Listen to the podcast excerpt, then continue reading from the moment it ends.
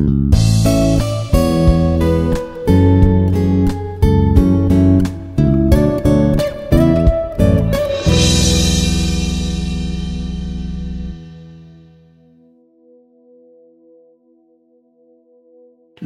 en tu realidad, claridad en tu destino.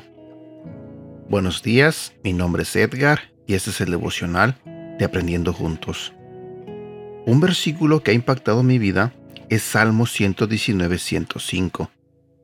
Aquí vemos que la palabra alumbra tu realidad y guía tu vida. Cuando dice, lámpara a tus pies, significa que trae claridad a tus pasos.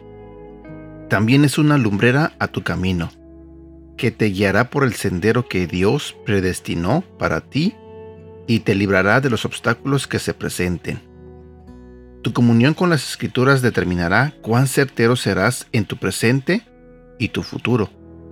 Sin embargo, a veces tenemos la lámpara apagada. A esto se refería Pablo cuando decía que la letra mata, pero el espíritu vivifica. Segunda de Corintios 3:6. Una vida de intimidad con el Espíritu Santo le da combustible y aceite a la lámpara de la palabra, para que traiga luz y verdad. En medio de un mundo oscuro, solo quienes tengan comunión con Dios a través de la Biblia tendrán claridad en su diario caminar y llegarán al destino de gloria.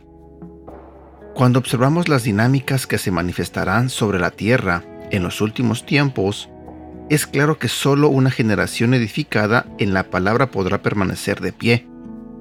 Crecerás a la imagen de Cristo en la medida que te llenes de las escrituras. Llenarte de la palabra es llenarte de Él, porque Cristo es la palabra. Te lo diré nuevamente. Llenarte de la palabra es llenarte de Él, porque Cristo es la palabra. Más que leer la Biblia, necesitas pedirle al Espíritu Santo que te enseñe y te revele las escrituras. Estudiarla sin comunión con el Espíritu es como tratar de leer en una habitación a oscuras.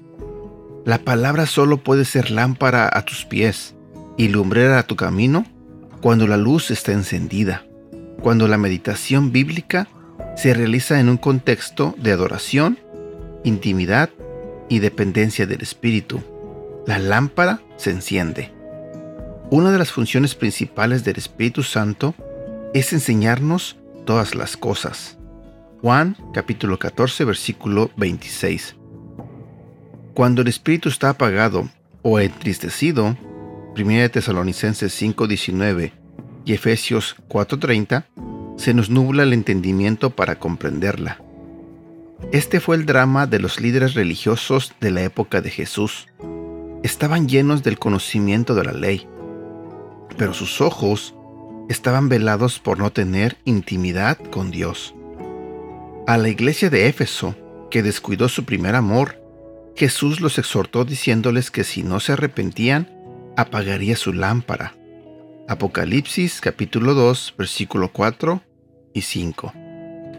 Es esa devoción la que activa la revelación, la luz que necesitamos para que las escrituras cobren vida.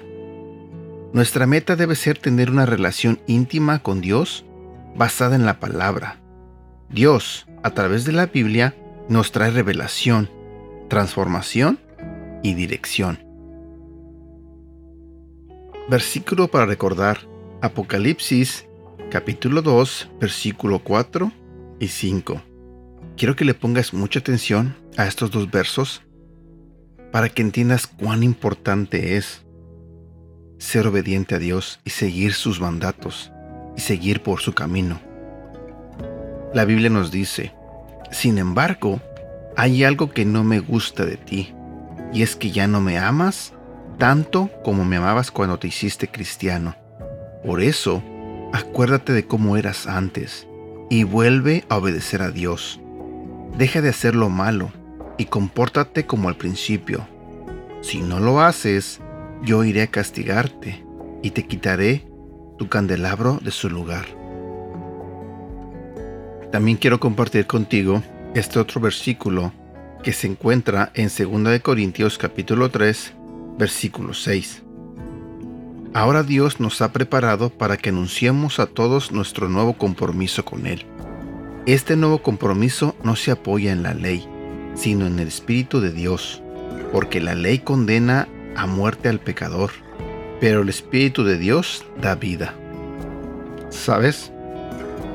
Al leer este devocional y compartirlo contigo, lo único que me queda claro es que lo único que tenemos que hacer es leer las escrituras, leer la Biblia, invitar al Espíritu Santo que nos revele lo que Dios nos quiere decir a través de su palabra. Y después de eso tratar de ser obedientes, vivir bajo los mandatos de Dios y no bajo nuestros propios mandatos. Aprender a que nuestra vida sin Dios es nada. Ya vivimos mucho tiempo sin Él ya cometimos tantos errores, ya hicimos y deshicimos. Y es momento de acercarnos a Dios, es momento de obedecerle, es momento de entregarle nuestra vida a Él. Y ser unas nuevas personas, ser diferentes, ser mejores. A veces llegamos a un punto de nuestra vida donde ya estamos cansados de cometer los mismos errores, de hacer las mismas tonterías es momento donde tenemos que demostrarle a Dios que podemos ser mejores. Es momento de mostrar lo bueno de nosotros, porque todos tenemos algo bueno. Así que tratemos de aplicarlo, tratemos de mostrarlo al mundo, tratemos de mostrar que creemos en Dios y lo obedecemos, para que Dios se sienta orgulloso de nosotros. Espero que este devocional te haya hecho reflexionar y que te haya enseñado lo importante que es el limitar al Espíritu Santo para que te hable en el momento de que tú estés leyendo la Biblia. Espero que tengas un bonito día. Deseo todo corazón que este inicio de semana sea muy bueno para ti. A veces la vida es un poco difícil, pero recuerda que de la mano de Dios la carga es más liviana. Te mando un fuerte abrazo, cuídate mucho y hasta pronto. Bendiciones.